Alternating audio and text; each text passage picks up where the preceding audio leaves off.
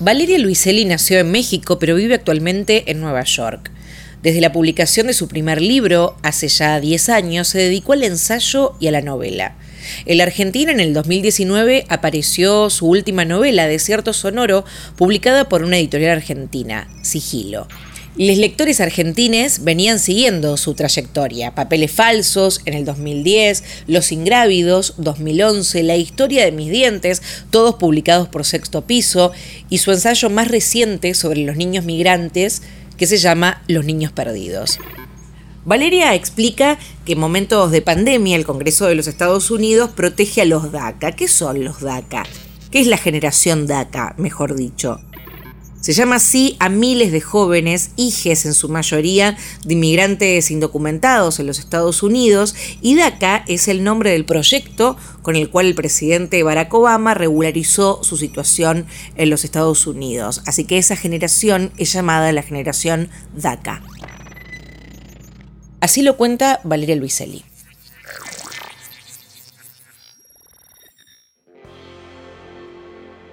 Dos decisiones tomadas por la Corte Suprema, eh, primero en, defensa y en protección de los derechos de la comunidad LGBTQ, eh, y ahora, hoy, la importantísima noticia de la protección, la continuación de la protección a los, a los DACA, que son de la, generación Dreamer, en la, la, porción de la generación Dreamer, eh, que tienen una protección legal migratoria eh, que extendió Obama cuando, eh, cuando no pudo pasar en el Congreso la, ley que, que, protegía a los Dreamers, pasaron por lo menos esta ley que es eh, los DACA, que estaban a punto de perder su estatus legal aquí en Estados Unidos y, y enfrentarse con la realidad de, de, los procesos de deportación. Hoy la Corte Suprema eh, declaró que, esa moción del presidente eh, no es constitucional y, los están protegiendo. Bienvenidos. Este es el podcast de transmisión de pensamiento. Desde el Centro Cultural Kirchner promovemos conversaciones en torno a la actualidad desde una mirada política, crítica y artística. Las preguntas las haces vos, ahora mismo mientras escuchás esto.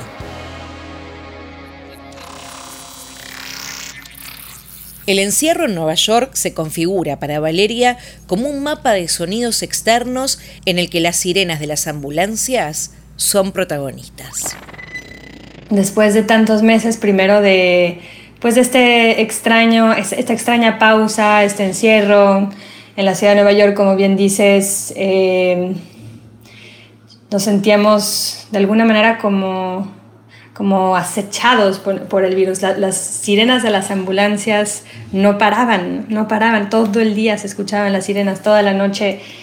Y después cuando empezó a bajar eh, eso, empezaron las sirenas de, los, de la policía y el ruido de los, de los choppers, de los helicópteros, algunos militares, otros policíacos, siguiendo las protestas y demás. Entonces ha sido un bombardeo sonoro, que es, digamos, la, la, relación ahorita este, más, más cercana con el mundo, dado que no, vemos más paisaje que nuestras ventanas, eh, pero entran los ruidos del mundo y, y, ese paisaje sonoro cambió drásticamente, ¿no? de, de las ambulancias, las sirenas de las ambulancias, a las sirenas de la policía y los choppers. Y ahorita, ahorita hay un momento de, de cierta paz y mucha esperanza con la potencia de lo que está sucediendo en las calles también.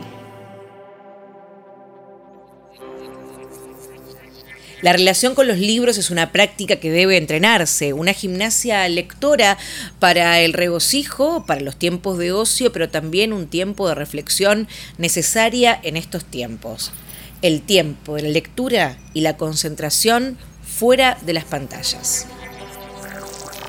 Para mí ha sido fundamental. ¿eh? Yo este, en algún momento, muy, al principio de la pandemia todavía, por ejemplo, estaba viendo series en las noches.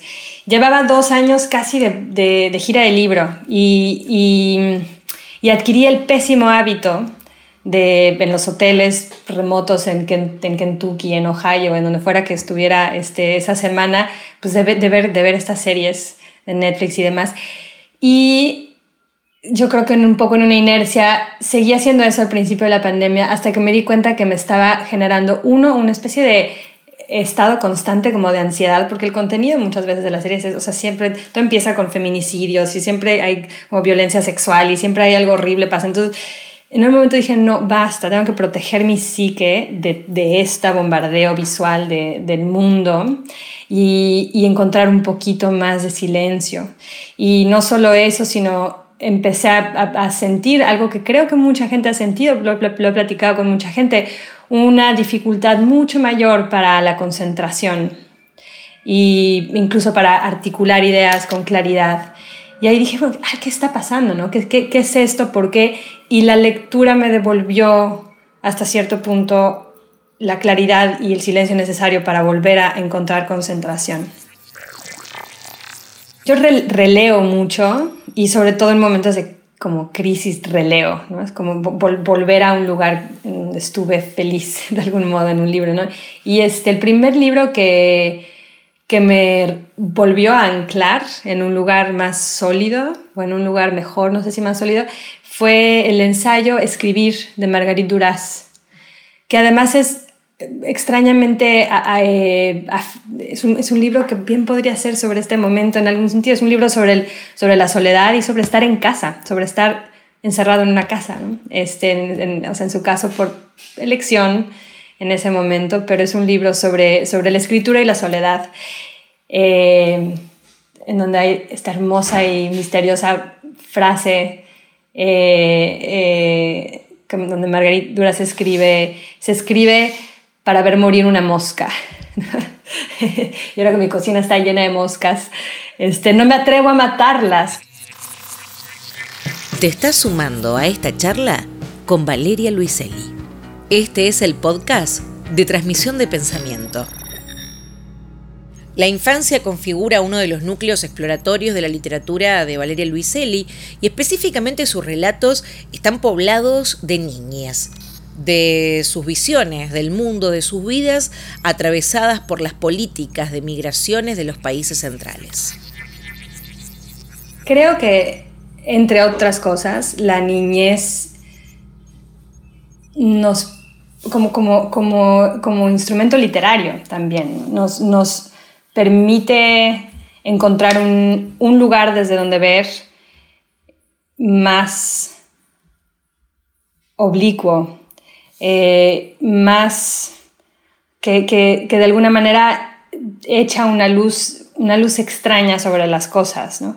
Y que al mirar las cosas con la extrañeza eh, con que a veces la, las ven los niños, se pueden, o sea, es una, es una, es una decisión estética, pero también es una decisión política, también es una manera de, de, de dejar de normalizar lo que damos por sentado, ¿no? Entonces, creo que la exploración desde ahí permite precisamente como desarticular las, las, las cosas tan anquilosadas que, que, que normalizamos y que, y que, se convierten en pues, sistemas tan opresivos en nuestra vida. Me interesa la escritura en, todos sus, en, en todo su espectro, ¿no? desde la literatura eh, o desde la escritura más literaria hasta la escritura pensada instrumentalmente, como por ejemplo como una herramienta eh, que pueden utilizar los abogados para proteger a niños de la deportación. O sea, me, interesa realmente eh, un rango amplio. ¿no? Entonces he dado talleres, bueno, estaba a punto, antes de COVID, estaba a punto de dar un taller a abogados precisamente para pensar en formas narrativas de contar las historias de niños que, que buscan asilo político en Estados Unidos de una manera, frente a jueces, de una manera más convincente y, y, que permitiera eh, a, más niños obtener protección y no deportación. Eh, una, de las, una de las cosas que, que, que, efectivamente hice en estos años, ahorita no, ahorita todo está detenido, fue armar un taller de, de escritura en un centro de detención aquí en, en Nueva York, este, en una o sea, los llaman shelters, como si fueran albergues, pero realmente lo que son son centros de detención. Y trabajé con mi sobrina en una, en una les dicen cabañas, pero bueno, son como casas este, eh, completamente selladas, los niños no pueden entrar y salir, es un, es un espacio carcelario dándoles, es un grupo de, de, chavas adolescentes de entre 13 y 14 años, o sea, de entre 13 y 14 las más chiquitas y 16, 17 las más grandes.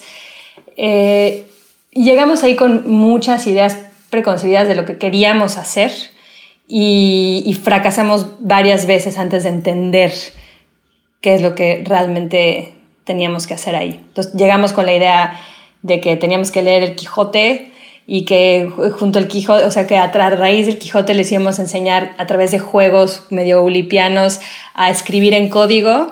por ejemplo, Sancho Panza iba a ser este, los policías este, y no sé quién iba a ser, entonces para que pudieran escribir en código y denunciar las condiciones en las que estaban este, y las cosas que estaban pasando. ¿no? Absolutamente imposible. Además de que teníamos a cinco personas viéndonos todo el tiempo y cámaras y, o sea, no, se podía, era un espacio completamente vigilado. Muchas de las chicas eh, hablan español como segunda lengua, la mayoría son de comunidades mayas, entonces hablan chu, mam, quiche y quichín como primeras lenguas y, y, el, y el Quijote pues no, no, a las chavas de origen eh, de lugares urbanos, este, habían tenido más, más exposición a, a, la literatura, pero muchas chavas, ¿no? Entonces, pues era como leer este, algo en ruso, o sea, no, no, no, no les interesaba y no las, y no, y no las, este, y las entiendo, pues, y las entiendo. La, verdad, yo también me vi leyendo sobre este viejito español y dije, ¿esto qué? O sea, ¿esto qué? ¿Qué les interesa y por qué? Entonces, bueno, este, cambiamos de estrategia y, empezamos a hacer cosas muy distintas, prácticas narrativas muy distintas, incluso no, todas escribiendo.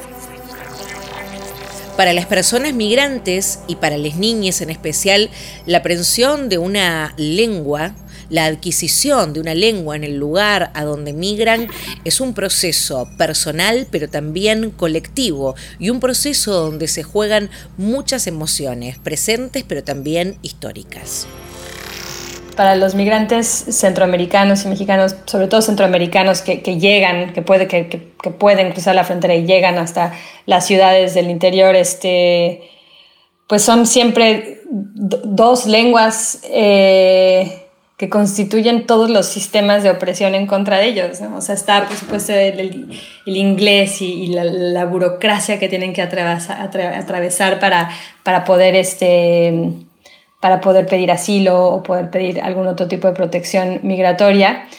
Pero luego está el español, que para ellos también ha sido una, o sea, históricamente y en sus, y en, sus vidas, eh, una lengua de opresión. Entonces hay, y hay, hay pocos traductores, hay grupos maravillosos de traductores aquí que, que, hacen el trabajo desde el chu, desde el mam, desde el quiche, pero son los menos. Entonces es, pues es algo en lo que tenemos que también pensar, yo creo, más los, los latinos eh, que vivimos en este país. Y ¿no? Este, si las generaciones más jóvenes, mi, sobrina se metió a clases de otomí porque mi, mi, bisabuela era otomí y decidió, bueno, por ahí este, reconectar con la lengua. En, en mi familia, por supuesto, se perdió el otomí como, como siempre pasa. En su última novela, Desierto Sonoro, que tuvo tantos lectores aquí en la Argentina, dos niños son protagonistas. Dos niños llevan adelante tal vez el relato más movilizador, más atrapante de la trama novelesca. Valeria Luiselli explica por qué le interesa en sus ficciones trabajar con la mirada de las niñas. Ahí están, o sea, la, la capacidad de, ya sea por eh, confusión histórica. O sea, los niños confunden en las historias a los Blue Coats con los Border Patrol. Entonces, ya sea a través como de, eso o, como de una intuición más profunda de la repetición de los ciclos de violencia en la historia, los, son los niños en esta historia, en esta novela, los que, los, los que yuxtaponen el presente de Estados Unidos y su violencia institucional contra las comunidades indígenas con la violencia institucional de, entonces, del siglo XIX eh, y anterior, por supuesto, eh, en que los, los, indios americanos fueron confinados a las reservaciones. ¿no? Entonces, como que escuchan la, la, la, historia de las reservaciones y, y la, historia contemporánea de, de, los centros de detención y dicen como, pues es lo mismo, ¿no? Y pues sí, sí es lo mismo, claro que sí. La conversación como posibilidad de conocimiento, la transmisión de un pensamiento que nos une cuando no podemos estar cerca físicamente. Nos transmitimos, ideas y con ellas compañía. Hasta la próxima transmisión de pensamiento.